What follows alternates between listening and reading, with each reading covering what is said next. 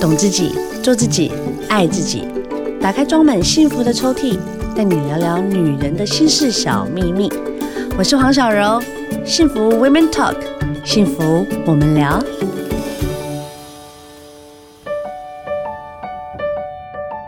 Hello，大家好，欢迎收听幸福电台，幸福 Women Talk，幸福我们聊。我是主持人黄小柔。我觉得一个女人最有魅力的是什么呢？最有魅力的就是财富自由。我长得漂亮，而且我可以负担起我自己所有想要买的东西，是不是超有魅力？尖叫声！是，我跟你讲，现在不管是男人或女人，总是希望自己呢不要当月光族，也希望呢自己呢很快就可以赚到一百万一桶金。但现在这样子防疫生活，好像什么东西都缩水了，连我们薪水也没涨。然后缩水更惨，那到底要怎么样让自己财富自由呢？今天呢，我们聊聊大来宾请来的这一位呢，哇，光他的抬头听起来我就觉得，哇，今天的所有的这个问答，甚至是在对谈啊，我相信可以给我们很多听众很好的一个资讯。欢迎我们的整理炼金术师小印。Hello，大家好，我是整理炼金术师小印。哎，小印。什么叫整理炼金书啊？是怎么样？凭空变出钱吗？还是什么？不是，是教大家怎么从整理，然后把它练出钱来，这样子。整理这个其实可以很广哎，要整理什么东西啊？整理家里的东西，因为我们家里面的东西都是我们用钱买来的嘛。对对对。但是呢，很多人其实是都放在家里没有在用。所以我是教大家，就是我们先把没有在用的东西呢，然后来做断舍离。然后断舍离怎么断舍离呢？就是透过卖二手的方式。那、哦、对，去哪卖啊？都可以，就是有一些什么二手市集啊，或者网络上都可以啊。哦 okay、对，哎、欸，其实你这样是很不错哎，因为现在你知道，我们因为我们住台北嘛，然后有些人是住的地段可能就比较呃轻松一点在房价上，可是，在台北寸土寸金，有些地方都是用来放东西的。对，我发现说很多人家里面其实八成的东西应该都没有用到。对，所以如果假设我们真的把物品减少到只有放我们需要的量的话，其实是不需要买这么大的房子，花这么多钱在房子上。哇哦，今天呢，整理炼金术师小印。哦，他呢是我们台湾第一位结合整理收纳跟贩卖二手的，把它涵盖投资理财的思维，出了这一本书《财富自由的整理炼金术》，就是把你身边的东西断舍离，打造心灵空间跟时间，你就会有财务自由的人生。听起来哎、很疗愈哎，因为都好像什么都变成钱了，那很有自由的感觉。会很有成就感呢。如果今天我可以把所有的东西整理出来，然后额外的得到一笔金额，哎，那会觉得自己好像特别踏实。你是什么样的念头开始想要做这样子的事情呢？嗯，我本来其实是一个非常非常多东西，拥有上万件物品的购物狂。哦，真的，很像电影的那个哎，购物女孩。对，就是我很喜欢买网拍，然后每天都会有就是三四个包裹上门这样子。然后后来是因为我失恋的关系，然后要从我前男友家带了两车的公仔收藏回家，我寄放在他家的。是。对，然后那时候因为我家本来就已经就是我跟我爸妈同住嘛，然后还有我弟我妹，然后我家其实我爸妈的房间，然后我们家神桌底下、客厅、饭厅，其实到处都是。放满了我的衣服，然后那两车公仔进来我家之后，我爸就疯掉了。对啊，一定的，这是怎么定的鬼戏给？哎、欸，很厉害，对，没错。对啊，爸妈一定是这样子。对，所以他就叫我就带这些东西滚出家门。哎、欸，嗯，带这些垃圾，他那时候还讲是垃圾这样。Oh my god，你已经失恋了，爸爸，你可不可以给一点同情心？OK，所以空间嘛，对不对？对对对。所以我那时候想说，哦，对啊，我那时候失恋，然后也没有男朋友家可以躲，所以我那时候就求我爸给我一些时间，然后我会开始做这件事情。因为之所以没有马上甩门就走，是因为我东西真的太多了。我觉得如果我真的甩门就走，东西会被他丢掉。没错，你知道吗？这两年间，从这杂物中。你知道小印回收了多少钱吗？五十万呢！你怎么那么厉害？对，因为哦，我其实一开始我本来只有想要卖刚刚讲的那个公仔的收藏而已，嗯嗯嗯，然后公仔收藏就卖了二十万了，然后后来我在卖的这过程中，我就发现说，哎，比起买东西，卖东西更快乐，然后而且就是很有成就感啊，而且钱一直进来啊，就是你花钱跟你赚钱那个感觉不太一样，我觉得我比较喜欢赚钱的感觉。哎，我想请问一下，你这样子二手的衣服啊，或是你二手的物品在卖的时候，你标的价钱？大概是以什么样的价钱为一个基底？你可以教教所有的听众哎，比如说我东西很多，可是我不知道我要卖多少钱啊。是很多东西都都会叠价，叠蛮多的，老实说。嗯嗯嗯嗯。对，所以你可以设一个你觉得可以接受的金额啦，然后你觉得这个金额。就是卖掉，然后你觉得可以了，那你就可以定，因为每个人他对于这个接受的程度不太一样，哦，所以其实只要定一个你觉得可以接受的，然后卖掉，你就会很开心。会呀、啊，会很开心哎，就是你觉得这些东西其实是多余的，嗯、然后还有收入的那种感觉，确实是很好，所以断舍离是还是很重要的哈。嗯，对啊，你觉得呢？断舍离这个部分啊，你就要整理的东西，你要先从哪一个逻辑概念去下手啊？嗯，我觉得可以先从衣服哎、欸，衣服是最快的哈。衣服应该说，以女生来讲，衣服是最多的，是大部分的女生对，而且衣服其实是我们外在的物品。嗯，那通常你在整理外在的东西，你会比较没有那么的挂碍。因为很多人他其实是会想到说，要不要先整理书、整理纪念品，或者整理一些就是他比较内心层面的东西。但是我都会建议说，先从整理衣橱先开始。对对对，对而且你这本书里面有提到，你就是整理炼金术啊，你帮助了四百多人整理他的心灵空间跟财务，你怎么帮忙他们呢、啊？其实是因为就是，比如说我到他们家的时候，嗯，然后透过整理物品，我们会发现说，可能某一类东西很多。我们以衣服来讲好了，然后我就会跟他聊天，然后或者透过他在这个断舍离的过程中一些动作，然后我们会聊天嘛，就发现说，其实有时候可能是因为，嗯嗯，他没有自信，他因为没有自信的关系才会一直买这些衣服，但是他其实都没有穿过，他只是为了买而买，对。那所以这样子的状况下呢，我们当我们找到没有自信的源头，然后我就会再跟他说理说，哎，那为什么会觉得没有自信？其实我觉得老实说，很多人都是因为原生家庭的关系。是我我相信我相信。对，就是可能家人他可能对待我们的时候，可能是以那种很高压的方式，嗯、所以你可能就会觉得自己没有价值，就是可能用打骂的教育什么，你可能会觉得自己没有价值，然后在这样子的环境下长大，你就会慢慢成为一个没有自信的人。可是。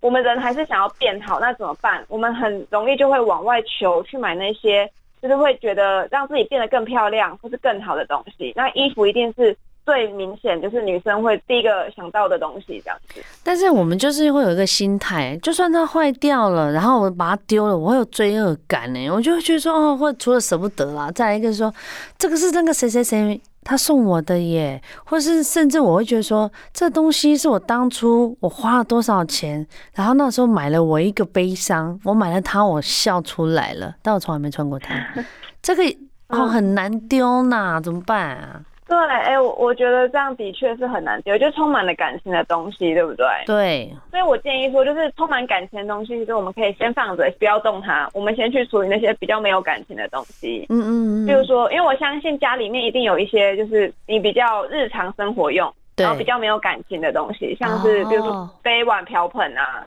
这些。明白明白。然后等到你最后等级提升了，你再去看那些比较有感情的东西。哎、你这样讲有道理耶！你知道小印这本书啊，它在那个每一个段落，它后面都会有一个练习，它教你练习如何去帮忙哦。你在不管是断舍离啦，或者是在怎么样去炼金，把自己呢提升得越来越高。我们在下一个阶段，我们再来聊一聊。其实有些时候你要丢东西，好了，我们刚才讲说，呃，当然除了自己的衣物啦，就是比较重要的，还有一种，你知道有些时候断舍离呢。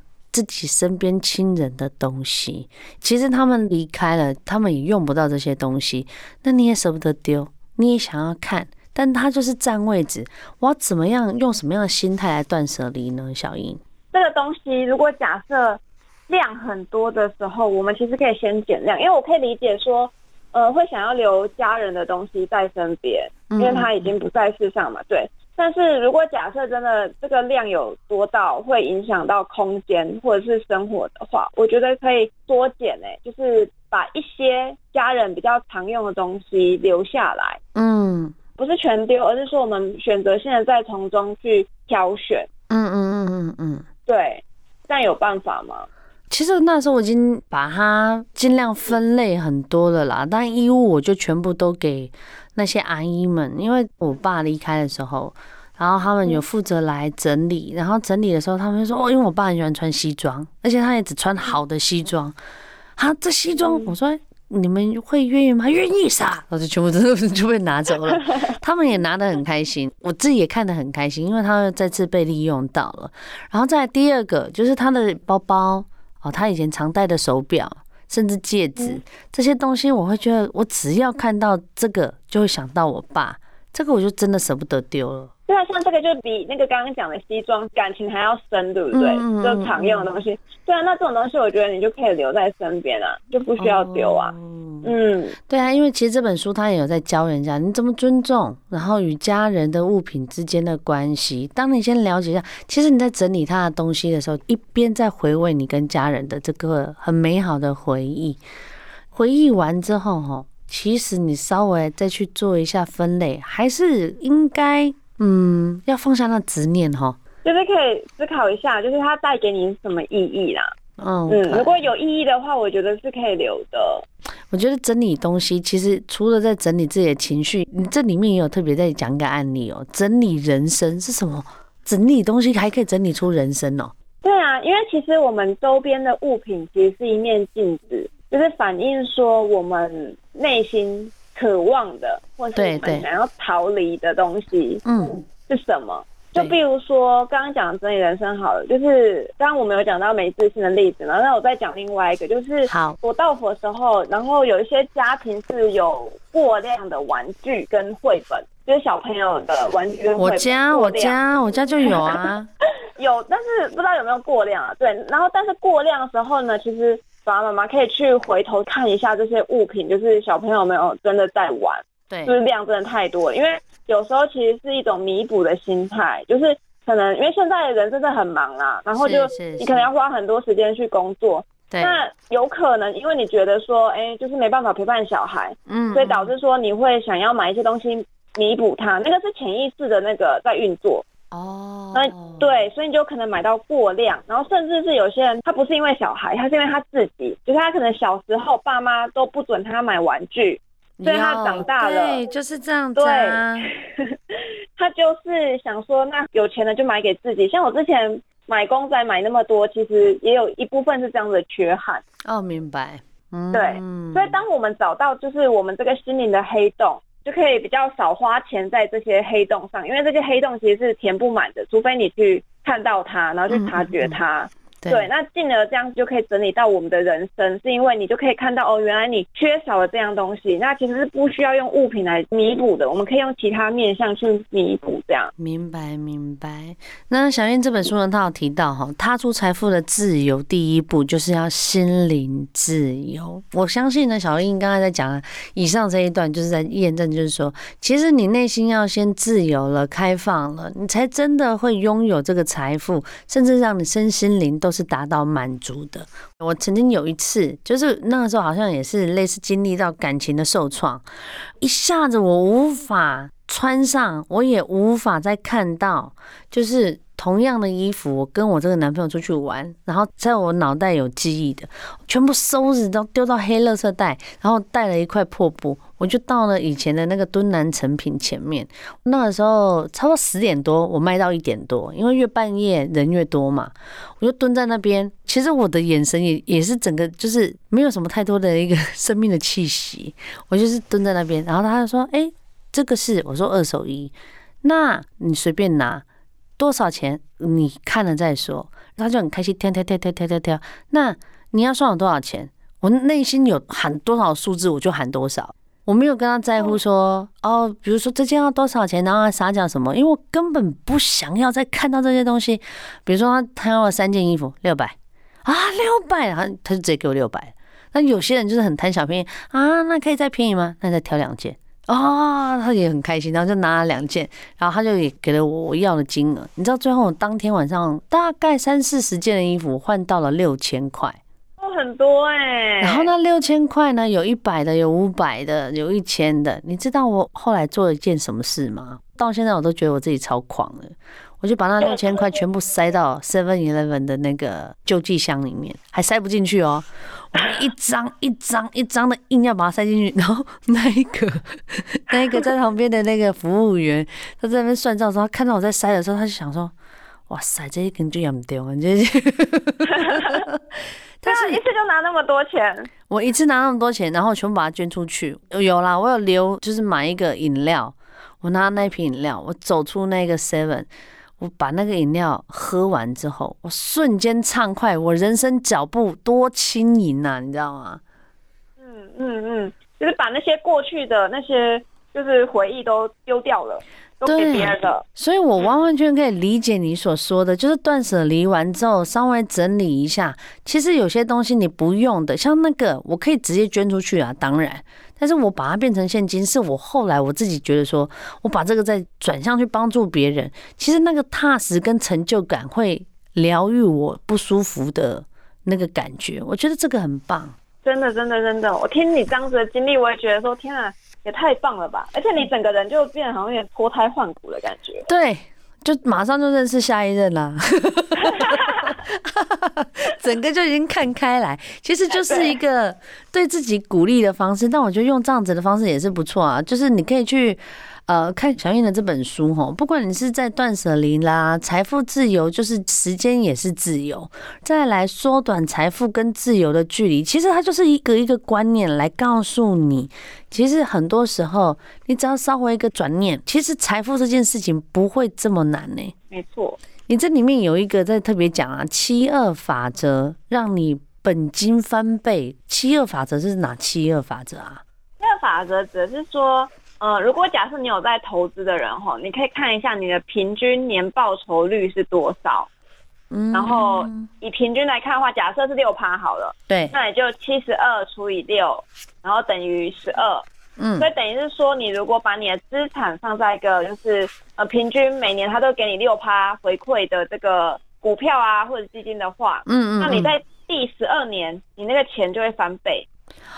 哦，你连这个公式都帮他算出来了，很厉害耶！这个算是一个嗯，就是科学家研究的公式啊，对，然后把它写在书里面，因为我觉得这个东西就是用这样子的分享，嗯嗯，对对对。哎、欸，你不讲，我真的也都不知道哎、欸。像人家在讲说，你不理财，财就不理你啊。哎、欸，其实是哎、欸，是哎、欸，就是我们还是要有一些就是呃理财的观念啦。嗯，理财观念。嗯，你现在也是小富婆了吗？我现在 算是算是，但是我一直不敢讲我有多少钱。应该说不用讲，不用讲，我们只要想的是够用嘛，是吧？现在够用，够用。你现在几岁啊？我现在已经三十六了。哎、欸。大家好不好？稍微膜拜一下，三十六岁够用了啦，对不对？财富自由很重要啊！你觉得财富自由对你来讲，第一个最大的优点是什么？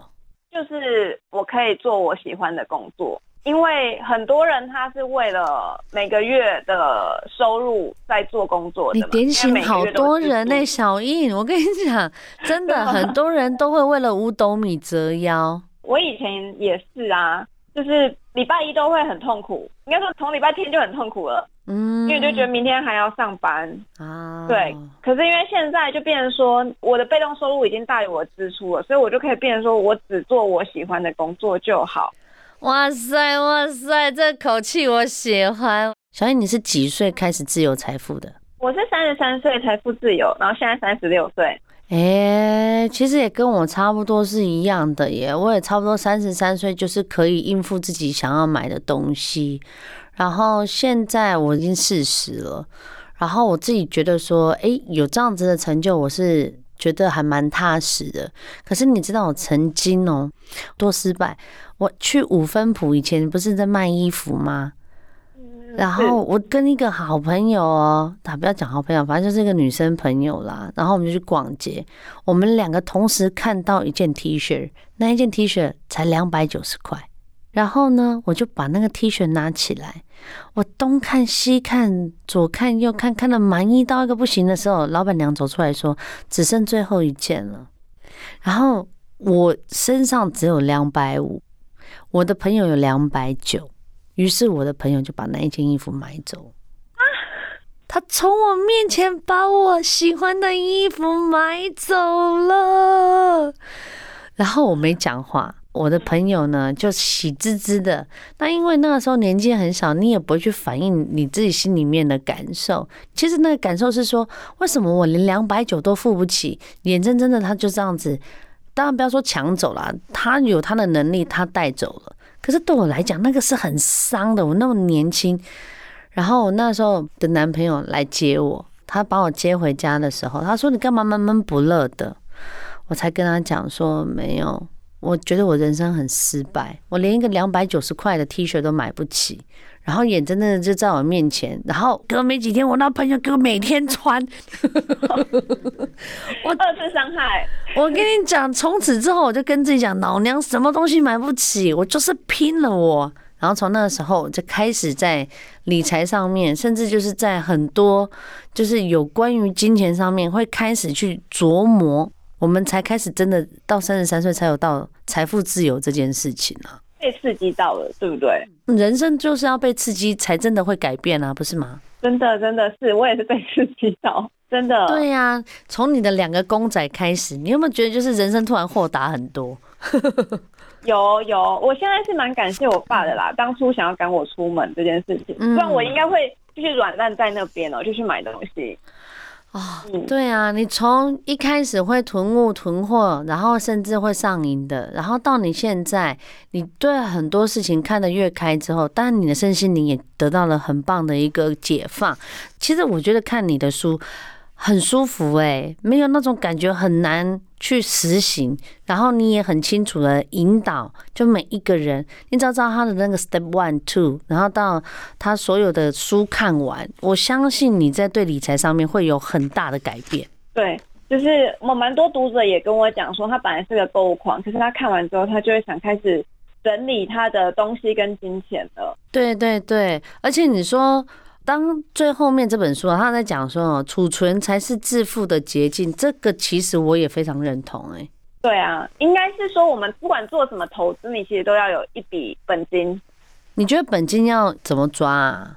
怎么抓哦？我觉得应该是说，扣掉你的紧急预备金以外，你其实钱就可以都拿去投资。哎，就是紧急备金跟保险你都买好了，就是都准备好之后，就是。临时有发生要用钱的状况，你不会拿不出钱来的状况.然后你剩下的闲钱，你其实就可以拿去投资了。嗯嗯嗯嗯嗯。其实这本书我刚刚看他的照片，虽然我们是在线上聊哈，我看你的照片，其实你看起来是一个很得人缘的人呢。真的吗？谢谢你。对啊，就是我刚刚讲好开心。这张照片很像林依晨。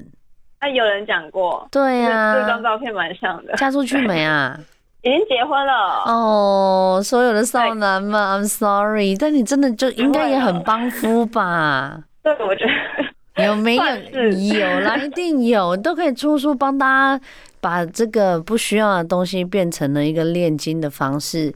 当然，炼金不是不好的炼金哦，是那个手链的链哦，就是真的把它储存起来，变成自己手上所需要的。刚刚我们有聊到了，不管你是要存紧急的预备金、储存、理财这些东西，你真的要多看一些资讯，甚至呢看小印的这本书，你可以呢重新的再去规划。你自己的财富自由的蓝图，很快的，我相信这样子的透过练习，真的很快你就财富自由了，是吗？没错，就是其实大家会觉得，哎、欸，财富自由好像很遥远，对。但其实我花了几年的时候达到，可是我觉得应该是说，主要是因为大家一边觉得财富自由很遥远，所以就会一直花钱，对。但其实呢，这些钱。有可能并不是真正的花在刀口上，而是买自己心灵的那个要填心灵的黑洞。